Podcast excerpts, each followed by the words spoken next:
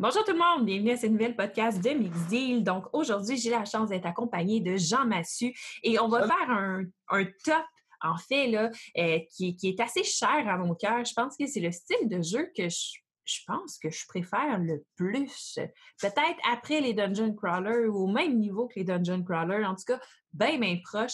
Et je parle là de contrôle de territoire et de wargame. Donc, on va faire un top 10. Et comme vous savez déjà que nos top 5, ça prend du temps, mais ben, notre top 10 va être en deux parties. Donc, la première partie cette semaine et la deuxième partie la semaine prochaine. Et on commence ça tout de suite.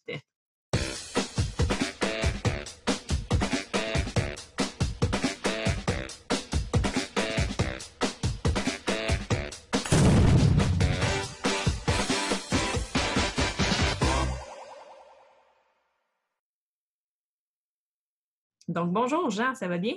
Hey, salut Sophie, ça va très bien, toi? Oui, pas trop de misère à faire ton top 10? Ah, je suis rendu au numéro 9, là. Fantastique. J'ai commencé par 10.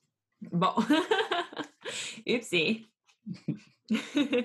fait que oui, c'est ça, en fait. Euh, on pourrait peut-être commencer par, euh, par parler un peu euh, de quel style de jeu on a été chercher, parce que ce qu'il faut savoir à la maison, c'est que Jean, c'est un fan de Wargame, mais tu sais, les vrais, là, les genres de jeux qui prennent 50 heures à jouer, là, qui ont genre à peu près 150 pages de contenu. ouais, plus 200. Oui, plus 200. Ce, genre de jeu-là, tu sais. Tandis que moi, ben, j'aime ça, tu sais, quelque chose d'un peu plus léger, là. Tu sais, oui, j'aime ça le principe de Wargame, tout ça, mais le plus gros que je suis capable d'aller, c'est un bon 12 heures dans ce jeu-là. Tu comprends? mais, mais, mais, mais je, je, quand même, je veux quand même préciser que j'apprécie aussi les plus légers. Mm-hmm. J'aime la mécanique dans son ensemble, le wargame dans son ensemble, mais un jeu de 30 heures, ça me fait pas peur. Mm-hmm. C'est bon, ça. Citation de Jean. Un jeu de 30 heures, ça me fait pas peur. Ouais, ça, ça sonnait. Hein, c'était parfait. Fait que c'est ça, on a décidé, nos tops, en fait, là, ça va être des jeux qui sont plus accessibles. Fait que, tu sais, je voulais utiliser le terme light wargame, mais, mais dans les jeux que, que je vais présenter. plus accessible. C'est ça. Mais dans les jeux que je vais présenter, surtout dans la deuxième partie du podcast, euh, il n'y en aura pas de light là-dedans. Il n'y a rien de light à propos de ces jeux-là. Fait que je trouvais que le terme était peut-être mal approprié. Donc, on va dire plus les, les wargames comme euh, nous, tout bon gamer, l'entendons, des, des, jeux de confrontation là, à proprement parler. Voilà. Et voilà. Je suis d'accord. Parfait. T'avais-tu quelque chose à, mentionner avant de commencer à se lancer dans notre top 5? Euh, ah, rien de particulier, à part que je suis excité d'en parler, là, rendu là. moi aussi, j'ai vraiment hâte. Moi, je pense que pour vrai, c'est le top que j'ai eu le plus de plaisir à faire. Comme je disais, c'est pas facile parce que c'est vraiment tous des jeux que, tout comme toi, je suis quelqu'un, euh, bon, clairement, en aimant les wargames, je suis quelqu'un qui aime particulièrement cette mécanique-là. J'en ai quand même beaucoup de jeux comme ça. Mm-hmm. ceux que j'ai choisis, c'est ceux que je préfère. Fait que comme je disais, euh, j'ai place les 10 dans mon top 3 en bout de ligne. fait que j'essaie de leur mettre, de mettre une certaine hiérarchie là-dedans. Mais mm-hmm. prenez tout ça comme un grain de sel, c'est 10 jeux que j'aime vraiment beaucoup. Mon numéro 10 est tout aussi excellent, à mon avis, que mon numéro 1. Ben moi, il y a une gradation. Ouais. Mm. Puis je dois faire une petite confession. Là. Je, suis un peu stressée de présenter à Jean mon top mon premier top 5. Là, fait que mes 10 à, à 6, j'ai l'impression qu'il va peut-être avoir un petit peu de jugement dans ces, dans ah, ces jeux-là. Mon Dieu! Mais, non, non, mais euh, je vais le dire. C'est vrai que j'ai un jugement dur puis critique sur le jeu de société dans son ensemble, mais c'est toujours par rapport à moi, pas par rapport au goût des autres ou des, tu sais, euh, mm-hmm. Puis, tu sais, je vais prendre le meilleur exemple du monde. Je veux dire, euh, moi, j'en ai des amis, ils, aiment ça jouer à Catan. Tu sais, ils commencent à jouer à des jeux de société, ils connaissent pas ça. Ils m'arrivent, hey, j'ai commencé, je sais que tu joues à des jeux de société, là, je tripe. T'as-tu déjà joué à ça, les colons de Catan? Tu sais, c'est arrivé dernièrement, là, tu sais. Mais, mais, mais tu sais, cette personne-là, si elle veut jouer au colons de Catan, ça va me faire plaisir de jouer avec elle. Tu sais. Mm-hmm. Euh, ça ne me dérangera pas du tout. Puis je ne vais pas dire euh, c'est que c'est plate ton jeu. Puis je trouve pas nécessairement ça plate, je tiens à le préciser. Mais si on me demande mon opinion précise sur un jeu comme ça, ben, je vais expliquer pourquoi je préfère jouer à d'autres jeux. Mm-hmm. Euh, je dirais seulement que j'aime ça des fois romancer mes propos, mais dans un podcast où que ça va être euh, un peu plus écouté que quand tu as une conversation avec quelqu'un en face de toi, j'ai tendance à être plus raisonnable. Oh, yay! C'est vrai. Sens-toi pas trop nerveuse. Tu sentiras pas de jugement durant le podcast, je te confirme. Fantastique. Après, par exemple, il va me ramasser. Ah, ça va être fini. mais non, mais pour vrai, mais je suis pas mal contente. Puis ce top 5-là, il faut, faut, dire, là, je les aime beaucoup, ces jeux-là. Euh, mais je vous dirais que les trois premiers, là, c'est un peu si je vous faisais une présentation des jeux qui sont meilleurs que risque. Ce serait une présentation intéressante à faire. Mais qui sont des, des bons, des bons contrôle de territoire Wargame. Je veux dire, tous les jeux de contrôle de territoire. Ben, n'importe quel jeu, mais, mais c'est pas ça. C'est pas ça. Non, mais tous les jeux meilleurs qu'Aris, je m'excuse, c'était facile. Donc, tous les jeux de contrôle de territoire. Je m'excuse pour tous les gens qui aiment risquer à la maison. C'est pas un mauvais jeu. C'est un jeu qui peut être très amusant pour les gens que ça amuse. Mais quelle réponse de politicien! ouais, c'est comme l'important, c'est ce qui compte. Et voilà. à chaque podcast, genre, il sort une phrase euh, vide de sens. Ah oui, j'adore ça. Fantastique. Bon, ben, sans plus attendre, lançons-nous euh, dans notre première partie de ce top 10-là, donc avec le numéro 10, parce que oui, on ne vous sortira pas les meilleures choses au début, là, tu sais. Ben, j'espère. Hein, ça serait, ça serait contre-productif. Mon meilleur jeu, voilà. Vous pouvez éteindre on commence 1 à 5, puis après, on fait 10 à 6. Je sais pas combien de gens vont écouter le 10 à 6 après avoir écouté le 1 à 5. Ouais, c'est ça, tu sais. Même tu commences par le 1, tu sais. oui, c'est ça. fait que, ouais, ouais. Puis euh, je vais te laisser l'honneur, Jean. Non, non, je suis en train d'écrire, là. Je suis en train d'écrire mes, mes OK, OK, je vais y aller d'abord. Ouais, vas-y, vas-y. Je me lance. Fait que, en dixième position, puis il est cher à mon cœur pour plusieurs choses. Je trouve que c'est la progression normale de, de risque quelqu'un qui t'arrive dans une boutique de jeux, mettons que tu es employé, puis qui te dit Est-ce que tu as un jeu qui ressemble à Risk parce que j'aime ça, mais je voudrais essayer un autre style? C'est ce jeu-là que je veux entendre prononcer de vos lèvres. Puis c'est le jeu qui m'a introduit personnellement aux jeux de société moderne et je parle de Small World. Donc, qui est un jeu. J'étais sûr que c'était ça. c'est un jeu de Days of Wonder, un jeu hyper cute. Euh, la production graphique, la production des jeux est très belle, mais c'est Days of Wonder, donc ils sortent toujours des, très belles choses. C'est un jeu qui est hyper accessible pour tout le monde. Dans ce jeu-là, en fait, tu vas incarner un mélange de races et de pouvoirs qui a été sélectionné aléatoirement, puis que là, tu vas avoir, tu vas avoir choisi parmi une banque de, ces races-là et pouvoirs-là qui sont disponibles. Et là, le but, ça va être de contrôler le plus de territoire, mais là, ta race, ton pouvoir va faire en sorte que toi, tu peux scorer plus de points en contrôlant tel type de territoire ou en faisant telle chose. Fait qu'à chaque tour, ça va être d'essayer d'exploiter ça au maximum jusqu'à temps que tu puisses plus t'étendre sur la map. Et là, à ce moment-là, ta race tombe en déclin, t'en choisis un autre, tu continues la partie. Et on fait ça, en fait, là, pendant un nombre X de tours et ça met fin à la partie. Et là, on calcule les points. Une chose qui est intéressante, ben, il y a plusieurs choses intéressantes dans ce jeu-là. Euh, l'interaction entre les joueurs est bonne, mais aussi ce qui est intéressant, c'est que quand tu ramasses des points à la fin de ta partie, tu les ramasses sous forme de, pièces de monnaie, si on veut. Et les pièces de monnaie ont toutes la même taille et sont face cachée. Fait que ça fait en sorte que d'ici la fin de la partie, tu ne sais pas vraiment qui est en train de gagner. Tu n'as comme aucun vraiment moyen de savoir. Parce que Sauf si tu calcules vraiment beaucoup d'envie, genre. Oui, c'est ça. Sauf si tu perds beaucoup de temps à calculer. Mais généralement, quand tu joues à Small World, c'est pas pour te casser le décic. Fait que, fait que c'est ça. Il y, a toujours un, il y, a toujours un, petit point de surprise quand tu arrives pour révéler c'est qui le gagnant à la fin. Bref, c'est un cute petit jeu, puis euh, ça fait bien la job comme contrôle de territoire.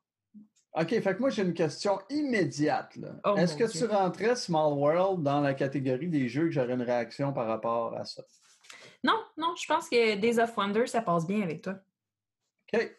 Euh, tu me sais, ça c'est bien. J'étais curieux. Si tu m'aurais dit que tu aurais pensé que j'aurais pas aimé Small World. Non, non, non, attends, il s'en vient, il s'en vient, là. Sois patient. OK, OK. fait que t'es faite pour toi? C'est fait pour moi. Ouais, OK. Fait que moi, je vais y aller avec mon numéro 10. Ouais, pas de trouble. C'est un jeu méconnu. Je sais même pas si tu connais ça, euh, Sophie. C'est un jeu japonais.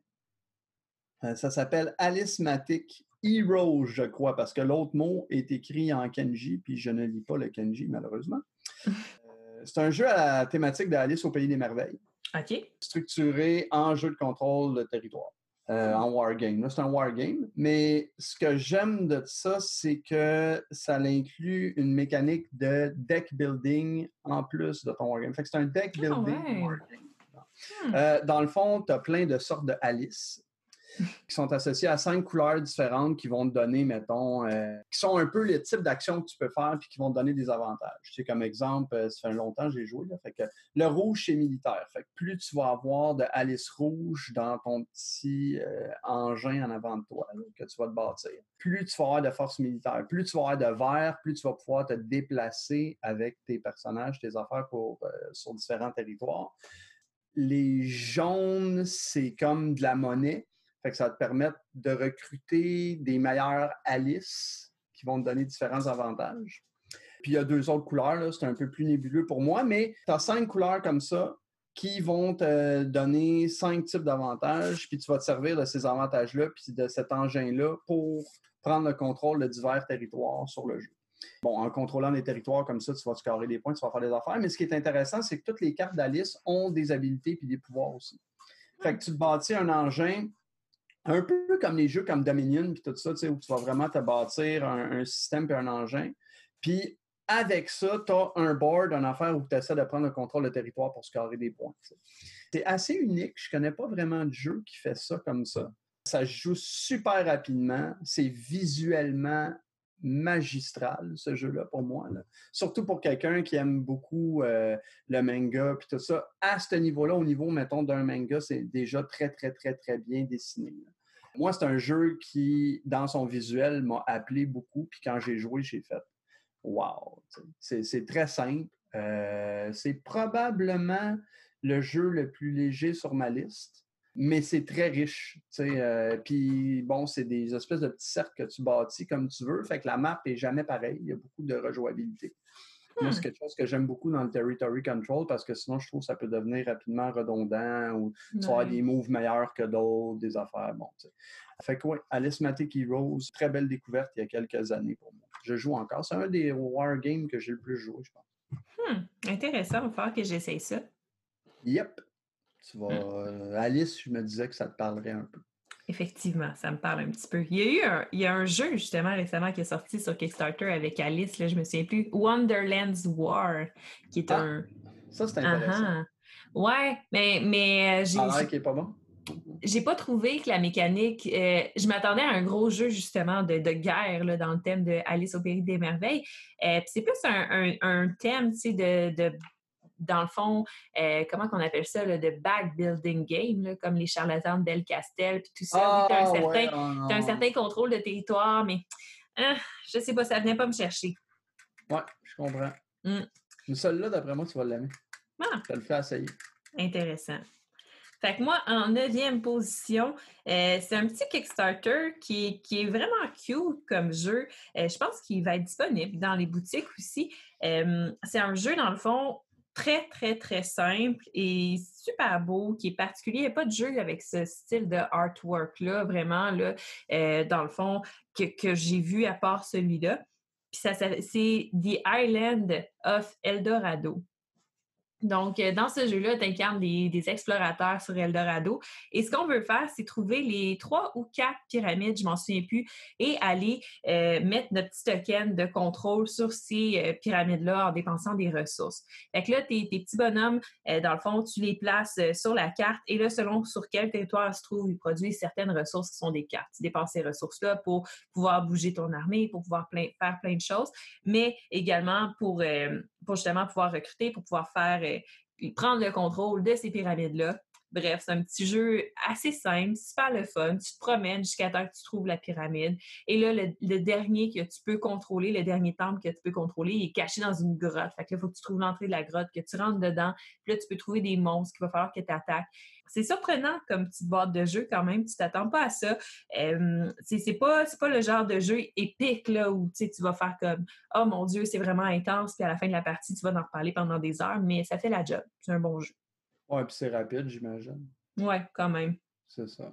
Mm. Souvent, ces jeux-là, quand c'est rapide, ça, ça, ça, ça hit the spot. C'est c'est important, euh, c'est important beaucoup la longueur d'un jeu. tu sais. Comme Alice Matic, ça durait euh, le double que j'ai dit, ça serait, ça, serait pas du tout le même jeu. Mm-hmm. C'est quoi à peu près la durée de ce jeu-là, tu dirais? Euh, maximum 90 minutes, je te dirais. OK. fait entre une heure, une heure et demie, mettons? Ouais, ouais. c'est raisonnable. C'est ça, je pense. Ouais. OK. Mais c'est sympathique. Ben, la thématique me, me parle beaucoup. Moi, j'ai tout le temps aimé ce genre-là, là, comme euh, les temples, les affaires d'exploration. Genre Acro mm pour faire un parallèle. Acro ouais. c'est un des jeux à deux, moi, que je, je, je, je vénère ce jeu. C'est tellement simple, mais génial en même temps.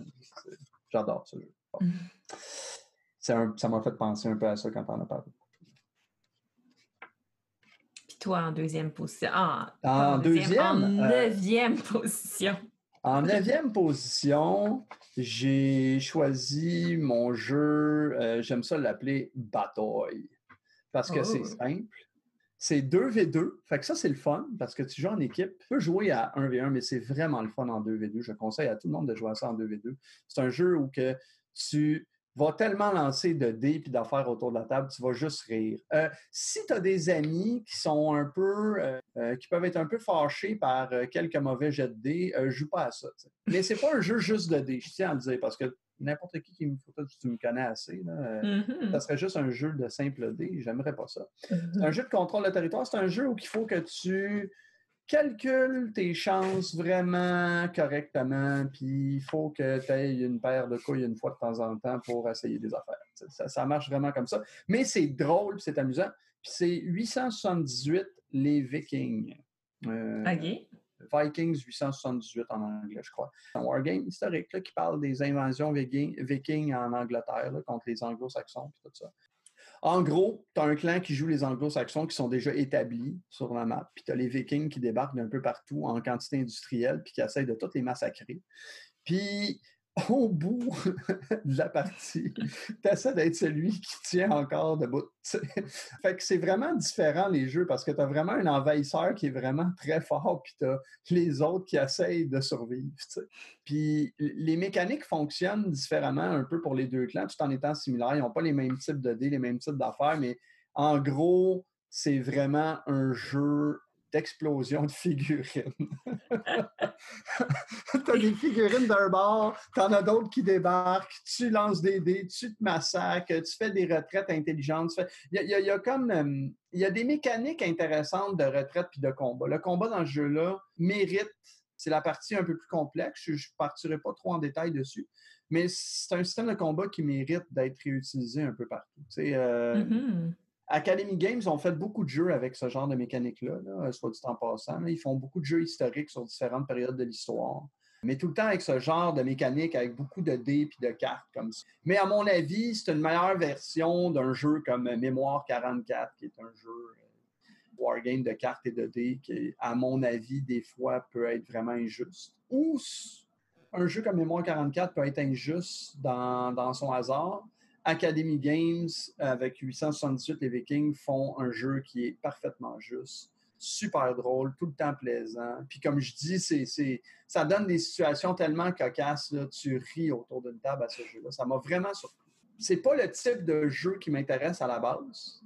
Puis j'ai tellement entendu de bons commentaires puis de gens qui riaient autour de la table que je l'ai acheté, je l'ai essayé, puis j'ai eu un temps extraordinaire avec ce jeu. Fait que je l'ai mis dans mon top 9. Ben, si vous aimez avoir du fun, pas trop vous fendre la tête, puis exploser des Anglais ou des Vikings, je vous le conseille. Fantastique. Fait que là, mon numéro 8, euh, voyons, c'est mon numéro 8 en huitième position. C'est là, là que ça va se corser, là. Ah, je suis prête. fait que même notice que Jean, si vous avez des amis qui peuvent être frustrés par des mauvais lancers de dés, ne faites pas jouer à ce jeu-là. Euh, puis c'est un jeu que j'ai découvert euh, sur le tard parce que j'avais jamais joué à ça dans mon enfance. Et là, quand j'ai découvert ce jeu-là, euh, que j'ai voulu me risquer parce qu'à un moment donné, parce qu'à un moment donné, c'est ça, il faut l'essayer. ben, j'ai découvert le jeu, j'ai découvert des fonctions du jeu que je connaissais pas. Et de ça, ben, j'ai fait des recherches pour trouver une version du jeu qui me convenait mieux. Et je parle de Risque Game of Thrones. Donc, Mais euh, dans le fond, risque en tant que tel, c'est pas un jeu qui m'attire. Ça prend beaucoup trop de temps pour ce que c'est. ça, c'est quelque chose qui est important dans un jeu. Je trouve avoir une bonne balance entre le niveau que c'est bon ton jeu, puis le niveau que ça dure. Parce que des fois, euh, c'est ça qui va faire en sorte que ça passe ou ça casse. Et avec, avec risque, passer une journée complète à combattre pour la domination du monde, du monde c'est un peu too much. Dans Risk Game of Thrones, euh, ce que j'aime beaucoup, c'est que tu as le mode Dominion, qui est le mode, en fait, euh, c'est le seul mode auquel je joue. Donc, c'est un mode où il y a des objectifs à accomplir. Tu vas avoir des objectifs dans tes mains et tes objectifs vont valoir certains points. C'est le premier qui va se rendre à un certain nombre de points qui va remporter la partie. Donc, ça rapporte un peu au principe d'objectif dans Twilight Imperium en rendant vraiment, vraiment plus simple, on s'entend, là. Mais il y a plusieurs variantes dans le jeu qui vont rendre ça intéressant. Tu peux contrôler des forts qui vont te rapporter de l'argent. Avec ton argent, tu peux t'acheter des cartes maîtres, tu peux t'acheter des cartes euh, de personnages que tu vas mettre sur ton, ton plateau joueur qui va te donner des pouvoirs particuliers pendant le jeu. Tu des cartes maîtres maîtres, tu vas pouvoir les jouer à certains moments pour te donner des, des pouvoirs au pied pendant le jeu, encore une fois. Donc là, c'est hyper intéressant. Il n'y a pas de partie comme l'Australie à risque qui est bloquée, puis que là, si tu vas là, tu vas contrôler le monde, puis, euh, puis ça, va, ça va être difficile pour les autres d'aller te détruire. Tu vas rester tout seul dans ton coin. C'est ça. C'est ça. Dans Risk Game of Thrones, toute la map est complètement connectée par des ports, puis tu voyages par l'eau pour te rendre à différentes places. Donc, ça aussi, c'est intéressant. Tu contrôles des châteaux. il y a vraiment plein, plein de choses dans ce, dans ce jeu-là qui fait en sorte qu'il y a plein de variantes. Ça joue hyper rapidement. Là, on parle d'une partie qui peut prendre 40-45 minutes à jouer c'est super sympathique. C'est vrai que ça reste basé sur la chance. Quoique là, il y a plein de choses que tu peux faire pour améliorer ta chance. Tu peux avoir des D8 à place, à place de des D6 que tu vas lancer. Tu peux augmenter la valeur de tes dés, tout ça. Euh, fait en tout cas, moi, je trouvais que pour un risque, euh, c'était vraiment intéressant. C'est un jeu que je ressors sans problème avec mes amis pour jouer. Là. Moi, j'ai vraiment été conquise par cette version-là. Et c'est ça. En commentaire. OK, OK, je l'admets, j'ai des préjugés sur risque. Mais mm-hmm. j'ai risque 2300 quelque chose, je pense, ou 2000. Tu un risque sûr là, que tu vas sur la Lune. J'ai ça chez moi à l'époque, j'ai joué à risque. C'est juste. Tu sais, mon. mon euh, là, là, là, on va tomber là-dessus. Je peux dire. Euh, c'est là que j'en viens, tu sais. Moi, j'ai pas de problème avec ça. Je crois définitivement qu'il y a des risques meilleurs que d'autres.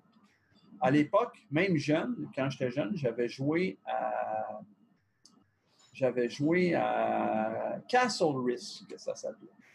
Au lieu d'être Risk, c'était une autre version, justement, avec des bateaux, avec des, des, des, capitaines, puis des amirals, puis des, bonhommes que tu te donnais, qui te donnaient des avantages, puis tu avais des objectifs, puis. Ça, ça, ça changeait euh, le jeu. déjà jeune, je ne connaissais pas les jeux de société à cette époque-là. On parle il y a, mettons, 25 ans de ça, ou 27 ans. Mm-hmm. J'avais comme 15 ans. Mais déjà, moi, je voyais que c'était une version beaucoup plus intéressante que l'original. Là où j'ai, pour ma part, des fois un problème avec un jeu comme Risk, c'est jamais que je trouve nécessairement ça mauvais, c'est surtout que j'ai tellement, étant un amateur de Wargame, aujourd'hui, en 2020, moi, j'ai tellement essayé de Wargame et de jeux de guerre que de Wargame puis de jeux de guerre. C'est juste la même affaire, deux langues différentes. Euh, j'ai tellement essayé de Wargame que quand j'arrive avec un jeu comme Risk, ce que je vois, c'est Risk qui aurait inventé un peu son jeu en empruntant souvent des mécaniques qui viennent de d'autres jeux qui ont amélioré l'idée d'un jeu comme Risk. Fait souvent, ce que je trouve, c'est que ça me donne pas l'impression tu sais, ça perd pour moi l'espèce de cachet thématique parce qu'en même temps, comme dans l'idée, mettons, de Game of Thrones, je me dis, bon, si je veux jouer dans l'univers de Game of Thrones, je vais jouer à, tu sais, un jeu qui s'appelle Game of Thrones, The Board Game. Oui, mais là, c'est là que tu as toute la différence entre tu vas jouer pendant 45 minutes ou tu vas jouer pendant 4 heures. J'ai joué une partie de 1h50 à risque à Game of Thrones, à Game of Thrones deuxième édition. Je vais la compter peut-être tantôt si jamais c'est dans mon top 10. OK. Mais oui, c'est ça. Je trouve que des fois, risque, c'est ça. Ils vont emprunter des thèmes. Fait que là, c'est un thème emprunté. Puis souvent, ils vont avoir déjà un jeu sur ce thème-là. Puis là, des fois, je vais trouver, tu sais, comme mettons, tu vas pogner un risque Star Wars. Mm-hmm. Moi, je me dis tout le temps, ben, je joue à Rébellion. Ouais. Mais tu as raison, au sens où que des fois, bon, tu veux un jeu de 45 minutes, puis tu n'as donc pas le temps de jouer à Rébellion. Fait que tu vas mm-hmm. sortir. si tu es amateur de Star Wars, que tu ne joues pas beaucoup à des board games, je suis d'accord que ça peut être très intéressant. Mais tout ça pour dire que je ne suis pas si pire par rapport à Riz. J'aime ça dire que c'est sûr que si je suis seul avec toi, Sophie, je vais sortir une phrase du genre, euh, tu sais, je sais pas, là. J'étais allé aux toilettes euh, la semaine passée, je me suis essuyé avec mon jeu de risque. Oh. Un jour, je te le ferai essayer, Risk Game of Thrones. Ça va devenir ton préféré. Tu vas faire OK, War Games, moi, c'est ça maintenant. Si ça l'arrive, je te donne tout le restant de mes payes à vie. Oh my God! Puis je te promets d'être honnête. Parfait. Parfait. Challenge accepted. Mais si ça n'arrive pas, moi, je te promets absolument rien en échange. Parfait. C'est correct. C'est ça que je voulais. Je suis assez confiant. Fantastique. Toi, en huitième position, t'as mis quoi? Mon jeu controversé. Que j'ai oh! de la misère à. Faisant un top 10, j'avais de la misère à me choisir un top 10. Puis là, je cherchais quoi mettre, puis je voulais mettre ce jeu-là. C'est c'est très large poussé que c'est un wargame. Que, ben, pas que c'est un wargame, c'est un jeu de contrôle de territoire. Il y a définitivement du contrôle de territoire, mais ça sort beaucoup de la thématique du wargame. euh, ben, en un sens, en un autre, ça sort pas. Bon, ça s'appelle Power Struggle. Euh, Power Struggle, c'est un vieux jeu. C'est un jeu où tu es genre des cadres ou des aspirants à être le PDG d'une compagnie, si on veut puis tu vas gérer une entreprise. C'est un jeu dans lequel tu t'amuses à bâtir la section communication de l'entreprise, puis quand quelqu'un vient pour te la voler puis faire ça, tu fais juste comme tout, foutre tout le monde dehors puis crisser tout le monde dehors. Dans ce jeu-là, plus tu traites tes employés comme de la merde pour faire un maximum de profit, plus tu fais la bonne affaire. Fait que c'est un jeu. c'est un jeu qui va vraiment à l'encontre de mes valeurs. Bon, ça, c'est très personnel, mais sur le plan entrepreneurial, j'ai quand même des, Bon, je pas peur de le dire, je ne veux pas tomber en politique, mais j'ai des idées quand même assez, euh, assez à gauche. Je ne suis pas très capitaliste comme individu. Mais Power Struggle, c'est un hommage au capitalisme crasse. Puis c'est tellement bien rendu c'est un jeu dans lequel tu essaies de contrôler les diverses sphères d'une entreprise pour éventuellement te hisser au top de cette entreprise-là. Puis la façon dont tu fais ça, c'est que tu as cinq branches, tu cinq branches dans le fond dans lesquelles tu dois tu peux euh, t'élever. OK? Puis il y a un point zéro, dans le fond, il y a un point neutre dans ces branches-là. Si tu te rends là, à partir de ce point-là, tu fais un point dans cette branche. Le premier qui fait quatre points, dès que quelqu'un fait quatre points, ça met fin à la partie. Dès que tu es capable de prouver que tu as quatre points il y a cinq branches. comme j'ai dit, ça paraît rough, mais l'affaire, c'est qu'au début du jeu, de ce jeu-là, tout le monde va choisir un Nemesis. Fait qu'il va piger comme un autre joueur. Ça se peut que tu piges toi. Je vais expliquer ce que ça fait vite, vite après. Mais tout le monde va piger un Nemesis. Puis après, tout le monde va piger une carte qui va dire dans quelle des trois catégories il faut que tu dépasses ton Nemesis. Puis ça, si tu fais ça, ça te donne un point. Fait que quand, mettons, tu as trois points, tu scores dans trois échelles. Si tu dépasses ton Nemesis dans les trois échelles qu'il fallait que tu le dépasses, ça aussi, ça te donne un point. Fait que tu peux officiellement déclarer que tu as quatre points. Puis à partir de là, le jeu va finir. Mais si jamais à la fin du tour, quelqu'un est capable de faire quatre points puis a genre plus de cash que toi, c'est lui qui va gagner. Fait que tu n'es pas obligé de le déclarer. Euh, un coup, tu as quatre points dans les quatre échelles, le jeu prend fin automatique. Bon.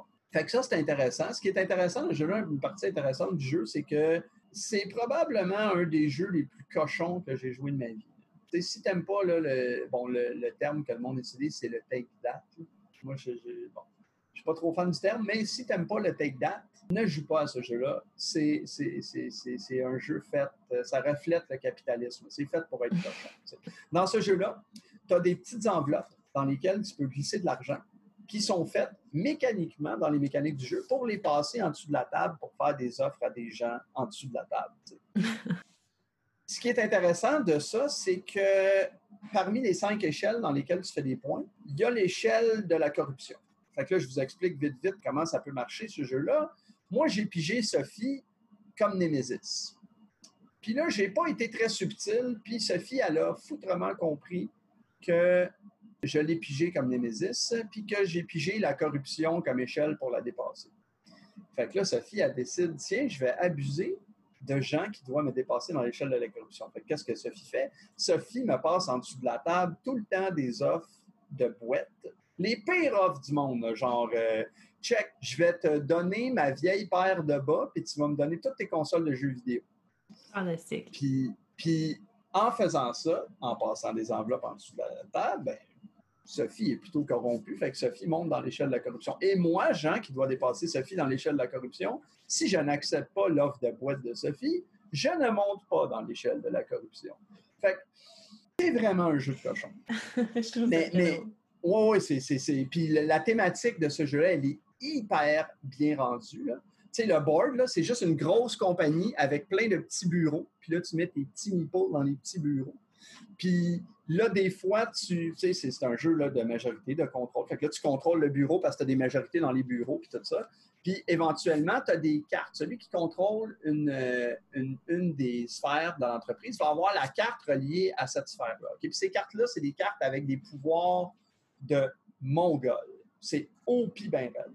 Puis c'est ça que tu vas souvent faire des échanges avec de l'argent pour ça en dessous de la table. Genre, Sophie, je veux ta carte des communications et je t'offre 25 sous pour ça. C'est sûr ça ne marche pas avec des 25 cents dans le jeu, mais c'est pour donner un exemple vraiment extrême. Si Sophie accepte, je reçois la carte des communications, elle est maintenant à moi, mais du côté corruption qui est encore plus fort. Fait que là, quand tu vas chercher la carte à quelqu'un puis qu'il t'a donne, non seulement il te donne une carte vraiment bonne, puis quand il t'a donne, elle devient meilleure. Que lui, elle était meilleure que quand lui, il l'avait.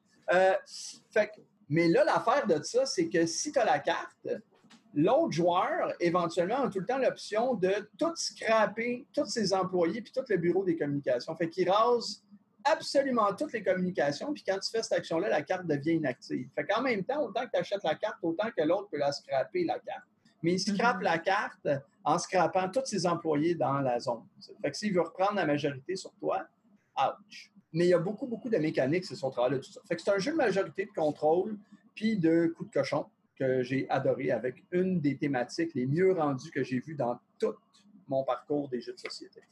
Hmm. Euh, je connais littéralement des gens qui sont tellement pas capitalistes dans la vie qu'ils sont incapables de se soumettre à jouer à ce jeu-là parce que ça leur fait trop penser à ça.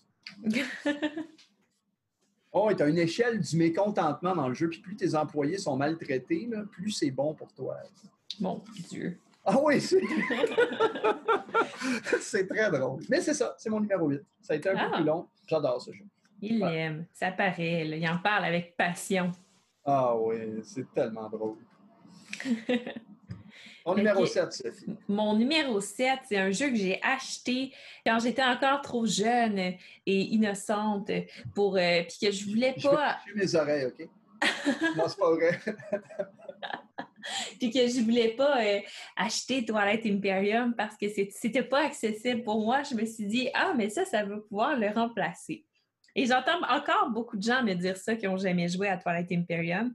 Donc j'adore ce jeu. Mais non, ce n'est en aucun cas un, euh, un jeu que tu joues à défaut de ne pas pouvoir jouer à Twilight Imperium. C'est deux jeux totalement différents.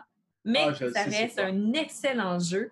Et, et je pense que c'est un des premiers qui a commencé à faire ce qui arrive de plus en plus aujourd'hui, c'est de mixer des styles de jeu qui avant étaient totalement, mais totalement à l'encontre. Tu sais, avant, là, dans le bon vieux temps, tu avais les euros, tu avais les Ameritrash, puis c'était ça. Mais là, celui-là a fait comme Hey, mais si on faisait un mix entre les deux, ça donnerait quoi? Eh bien, ça l'a donné Eclipse. Euh, tu sais, c'est drôle. Chaque fois que tu en parles, je sais c'est quoi. Je suis comme, je veux le dire.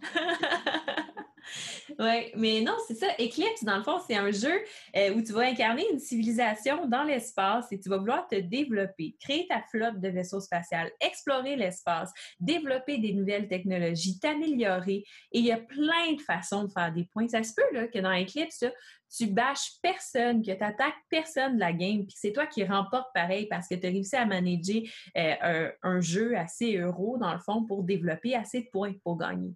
Mais ça se peut aussi que ça te tente d'attaquer les autres joueurs.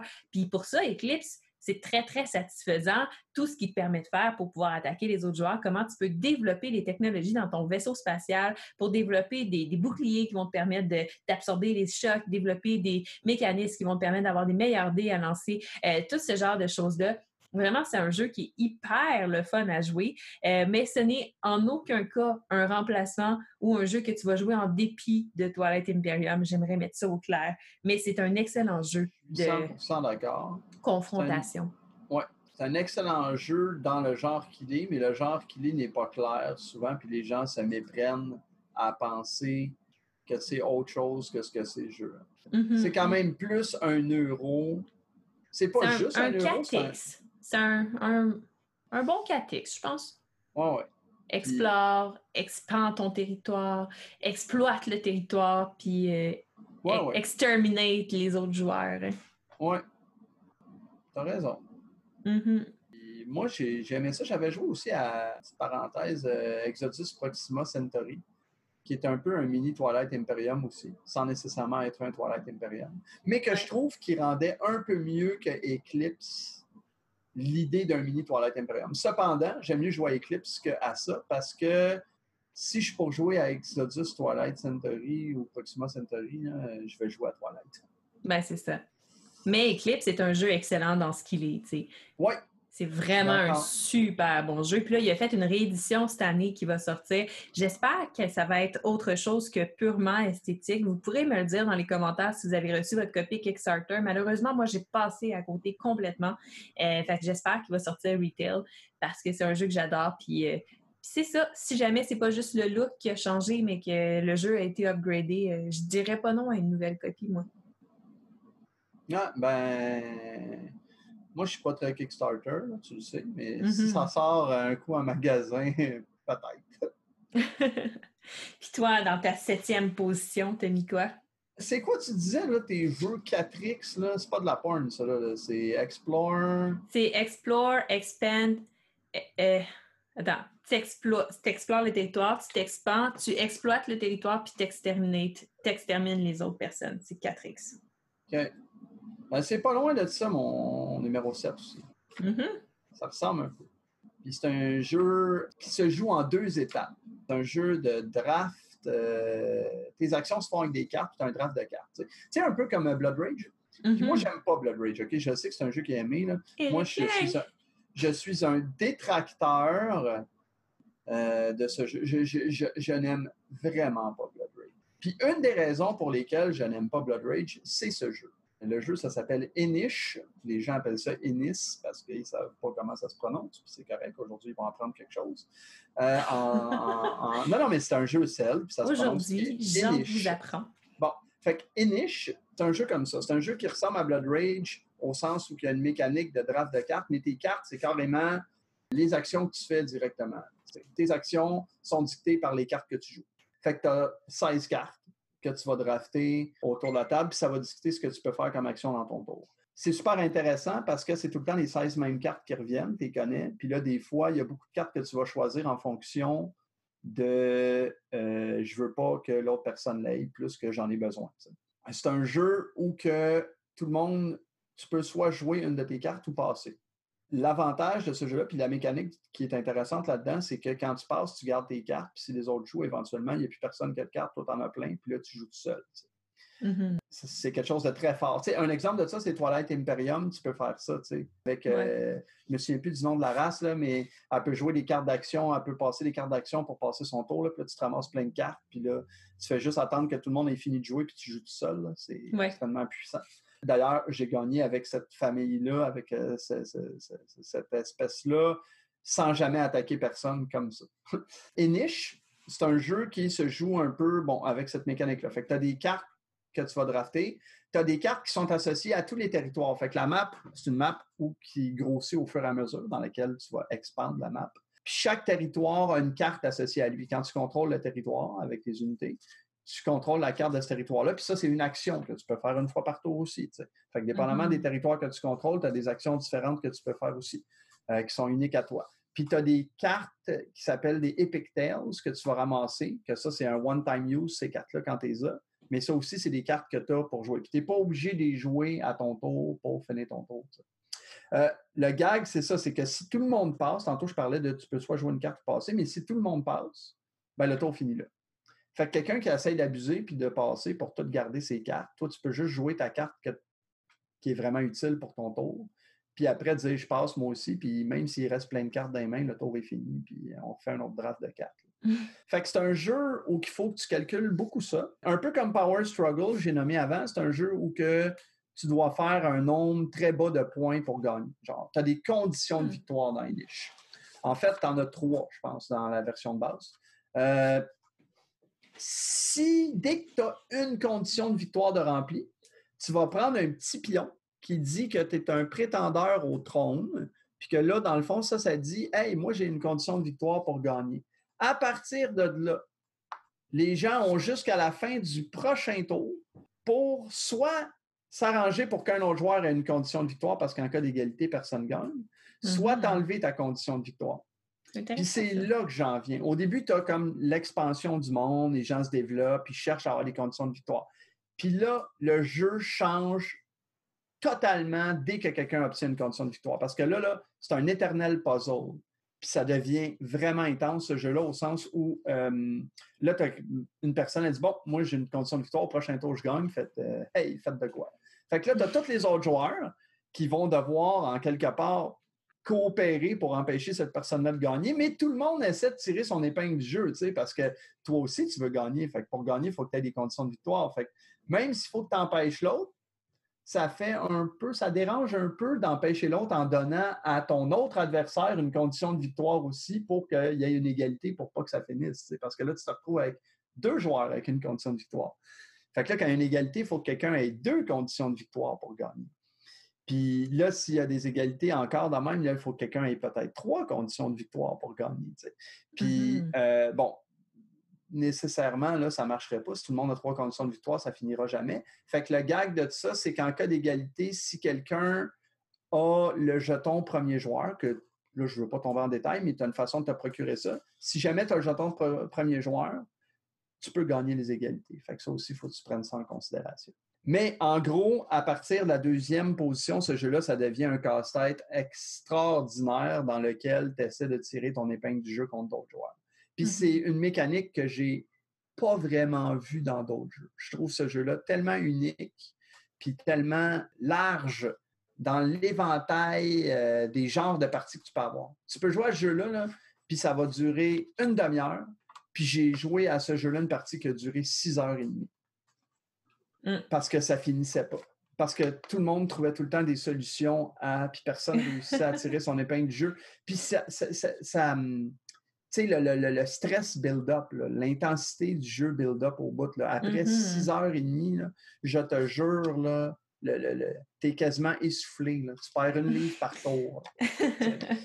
ah oui, j'adore ce jeu. Puis c'est une thématique celtique. C'est super beau visuellement, les dessins. Euh, dépendamment ton appréciation de l'art en soi, c'est très particulier, mais c'est vraiment, vraiment beau. Moi, j'adore le visuel de jeu. Un jeu que je conseille beaucoup. Il avait sorti assez fort dans plusieurs top 10 à l'époque qui est sorti, mais ça a un peu passé en dessous du radar. Il n'y a pas tant de gens qui ont joué. En tout cas, ici, moi, dans le monde que je connais. Mm-hmm. Il y a une expansion qui est sortie pour le jeu qui est vraiment excellente. C'est une expansion euh, modulaire. Fait que c'est plein de différents modules que tu peux rajouter qui rendent le jeu vraiment intéressant. Oui, moi, c'est définitivement euh, un des jeux que j'adore jouer. Mais je tiens à dire que c'est très controversé comme jeu. Il y a beaucoup de gens qui adorent ce jeu-là, puis il y a beaucoup de gens qui sont incapables. Ouais, ça, c'est un jeu, tu vois, que je serais curieuse d'essayer ça. Oui, d'après moi, toi, tu vas aimer ça. Probablement. Ça, ça, ressemble à un jeu qui serait dans mes cordes. Oui, oui, oui. Mm. Fait ton numéro 6. Mon numéro 6, il est en sixième position. Il aurait pu autant se retrouver ah en deuxième, même en première position. Euh, le fait qu'il se retrouve là, c'est sa difficulté à trouver son nombre parfait, son sweet spot pour le jouer. C'est difficile parce que c'est un jeu qui n'a pas il n'y a, pas de nuance. C'est le jeu qui peut être le plus merveilleux de ta vie, mais il joue juste à ce nombre-là. Puis si tu essaies de faire n'importe quelle autre combinaison, ça va être de la merde. Mais c'est un jeu qui est fantastique, qui dure très longtemps aussi, ça, ça fait partie de ses points, puis qui, a ah, beaucoup... Je l'ai dans mon top 10, moi aussi. beaucoup de points de règles, énormément de points de règles, ce qui fait en sorte que c'est c'est un jeu là, qui demande beaucoup, beaucoup, beaucoup d'amour avant d'être capable de le mettre sur la table, puis de le jouer, puis que ça soit fluide, puis que tu aies une belle partie. Puis avec tout cet amour-là, il faut qu'après ça, tu rencontres les conditions idéales, c'est-à-dire le chiffre parfait qui fait que ça fonctionne, sinon ça ne fonctionne pas. C'est pour ça qu'il est en sixième position, sinon il aurait pas aussi bien être ma deuxième ou ma première. C'est très drôle que tu l'aies mis en six. Mm-hmm. Bon, on va voir ça. Fait que je pense que je ne surprendrai pas Jean, mais peut-être vous à la maison. Je parle de Game of Thrones, de board ah! game. Tu sais pourquoi j'ai dit que je trouvais ça drôle que tu l'aies mis en 6? Pourquoi? Parce que le nombre idéal, c'est 6. Je le sais.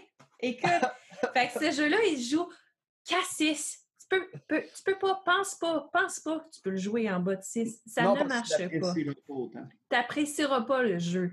Tu peux le jouer à 8 avec l'extension. Mais là, euh, il faut faire t'investir une journée complète dans ce jeu-là.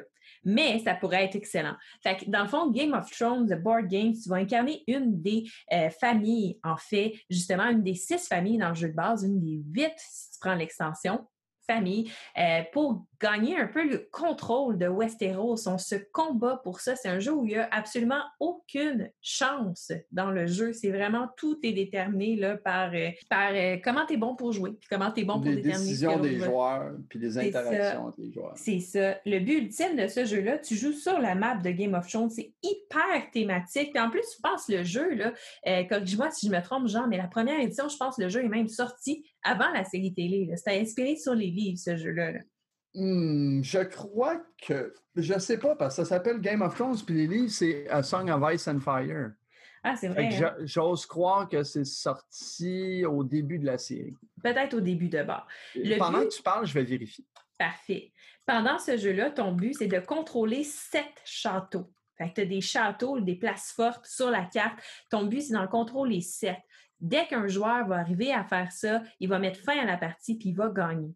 Et c'est pas simple. quand tu joues à six joueurs, euh, il n'y en a pas tant que ça sur la carte. Il faut que tu en contrôles sept. Euh, ça prend du temps à builder up assez de force pour ça. Mais au moins, le jeu a un fail-safe pour pas que la partie dure mille ans. Si jamais tout le monde est trop équilibré dans les forces, euh, après 10 tours, ça finit quand même. Puis on calcule qui en contrôle le plus et c'est cette personne-là qui gagne.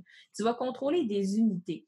Donc, tu vas avoir des unités à pied. tu vas avoir tes, ta, ça, tes, petits bonhommes, tes soldats. Tu vas avoir de la cavalerie, dans le fond, des chevaliers. Tu vas avoir des bateaux. tu vas avoir des engins de siège aussi. Et tout ça va faire en sorte que tu vas pouvoir... Euh, c'est ça, contrôler ça à travers la map. La façon que tu assignes les actions, c'est assez particulier. Tu as des tokens d'actions qui sont cachés derrière un paravent, les autres ne les voient pas. Et là, au début du tour, ce qu'on va faire, c'est que chacun, on va choisir quelle action on assigne à chaque bonhomme, ben à chaque, en fait, place, à chaque territoire, euh, dans le fond. Qu'est-ce qu'on veut qu'il fasse? Est-ce qu'on veut qu'il attaque? Est-ce qu'on veut qu'il se déplace? Est-ce qu'on veut qu'il soutienne une autre armée qui va probablement se faire attaquer? Donc, il y a de la planification là-dedans, il y a de la programmation, puis ça, c'est hyper c'est hyper riche parce qu'il faut que tu devines qu'est-ce que l'autre personne va faire pour bien planifier qu'est-ce que toi tu veux faire. Euh, puis c'est de l'art, c'est de l'art. Masterer ça, là, euh, pour vrai, ça fait des, des, choses qui sont vraiment, vraiment hot. Puis là, c'est ça, là-dedans, tu as un principe où tu peux soutenir les autres armées. Fait que là, tu fais des, alliances, mais on s'entend que ce jeu-là, c'est Game of Thrones. Fait que tu vas finir par backstabber les autres, mais ça va toujours arriver de façon hyper euh, cinématique, là, que tu vas te souvenir de quand tu t'es fait backstabber ou quand est-ce que tu as, backstabé l'autre personne. Euh, en plus de tout ça, dans le fond, tu as, plein de principes de faut que tu contrôles des... Euh, as des places où il y a de la, nourriture, tu as des barils de nourriture, il faut que tu contrôles ces places-là, ça va déterminer combien d'armées tu peux avoir. Fait que là, si tu pas assez de nourriture pour nourrir ton armée, mais c'est des, armées plus petites que tu peux avoir, tout ça. Euh, en plus de ça, euh, dans les tours, on va voter en fait là, pour, pour certaines euh, échelles qui vont donner certains pouvoirs à certaines personnes. Donc, il y a cette partie-là aussi qui est comme importante parce que là, tu veux pouvoir avoir beaucoup de pouvoir dans ces places-là, mais en même temps, il faut que tu dépenses tes jetons de pouvoir.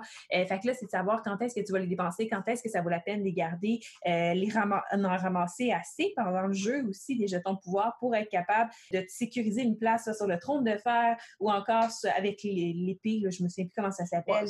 ça, c'est l'aspect politique, c'est ça. Tu as, le trône, tu as l'épée qui est le combat, puis tu as l'autre Le corbeau, là. Ouais, qui donne les actions, euh, qui donne les actions euh, de meilleure qualité. C'est ça. Puis là, en plus de ça, tu as les sauvageons qui, de temps en temps, vont venir attaquer. Euh, ah, les sauvageons. les sauvageons.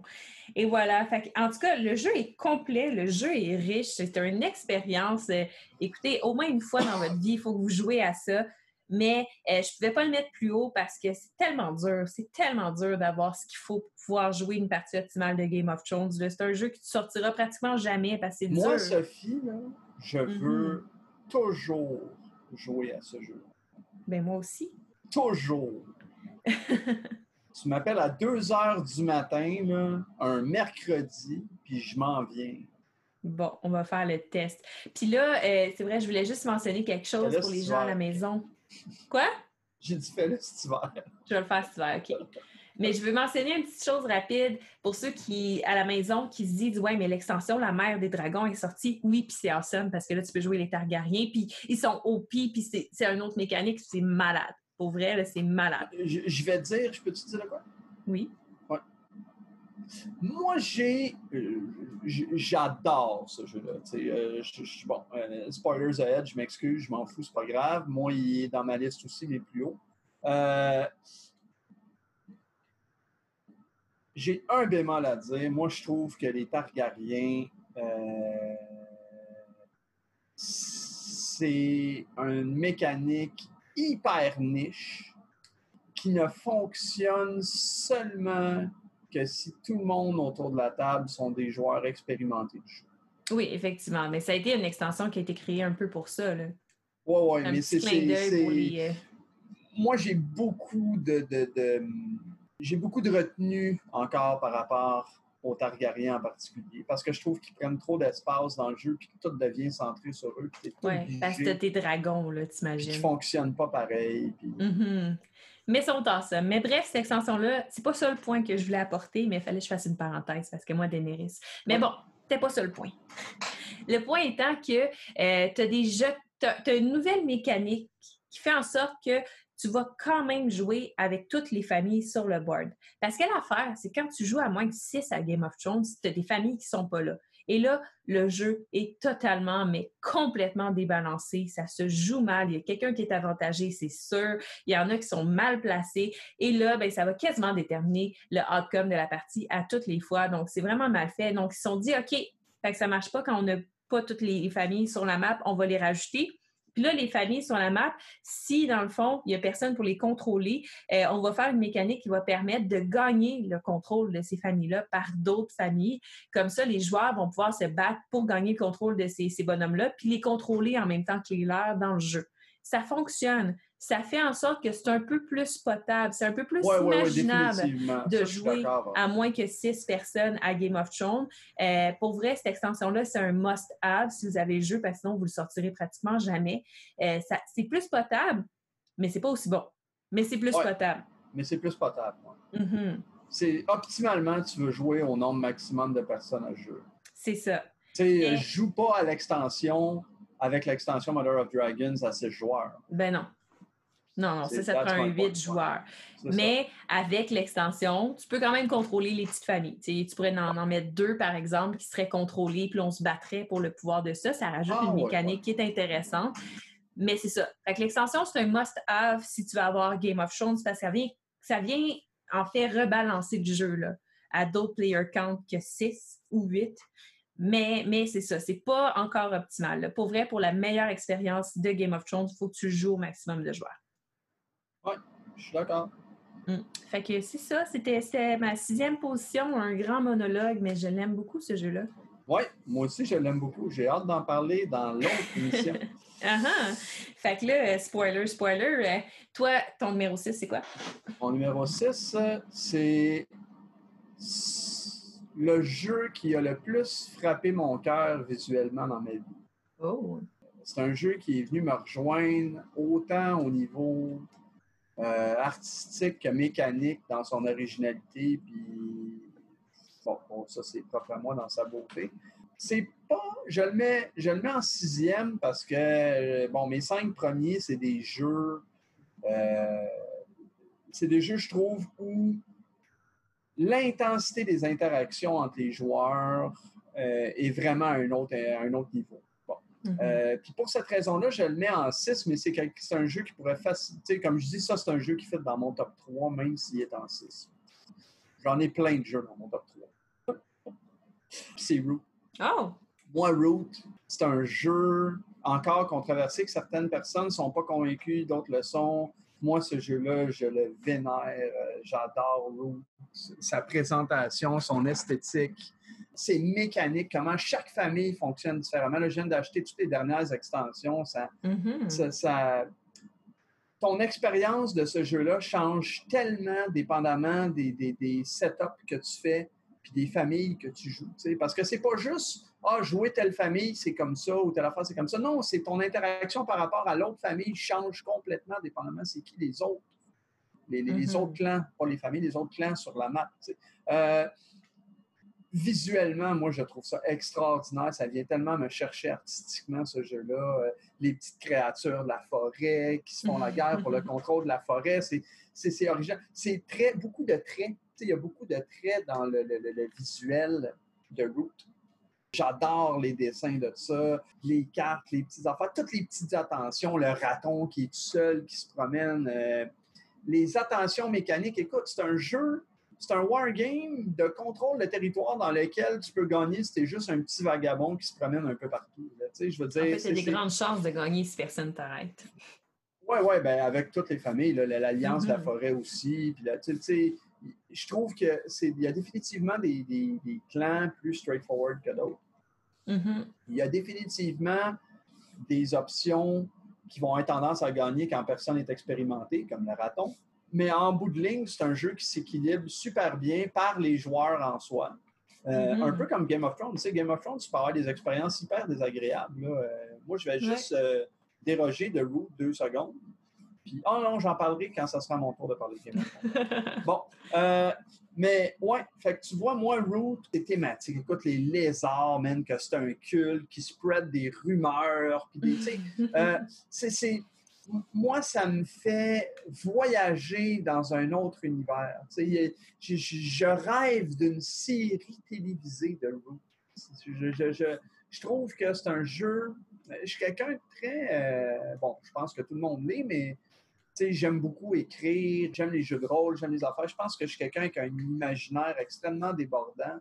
Puis moi, ça me fait tellement voyager ce jeu-là comme aucun autre jeu. Ça m'a vraiment, vraiment, vraiment frappé ce jeu-là quand c'est sorti. Puis mm-hmm. c'est un des rares jeux que ça m'arrive de jouer seul. Ça arrive ah jamais. Les gens qui me connaissent savent que je joue pas à des jeux solo dans les jeux de société, sauf Root. Puis vraiment, là, si c'était pas, si c'était pas du fait que, si c'était pas de ce que je vais nommer des autres jeux dans mon top 5, j'aurais mis Root, euh, j'aurais même pu le mettre en numéro 1. Mm-hmm. Euh, j'adore ce jeu. C'est tellement beau, c'est tellement le fun, c'est tellement. C'est nouveau à chaque partie. C'est vrai, c'est vrai. C'est un bon jeu. Je, te l'accorde, effectivement. Euh, est-ce qu'il est dans mon top 10? On ne sait pas. Mais euh, c'est un excellent jeu. Ben merci.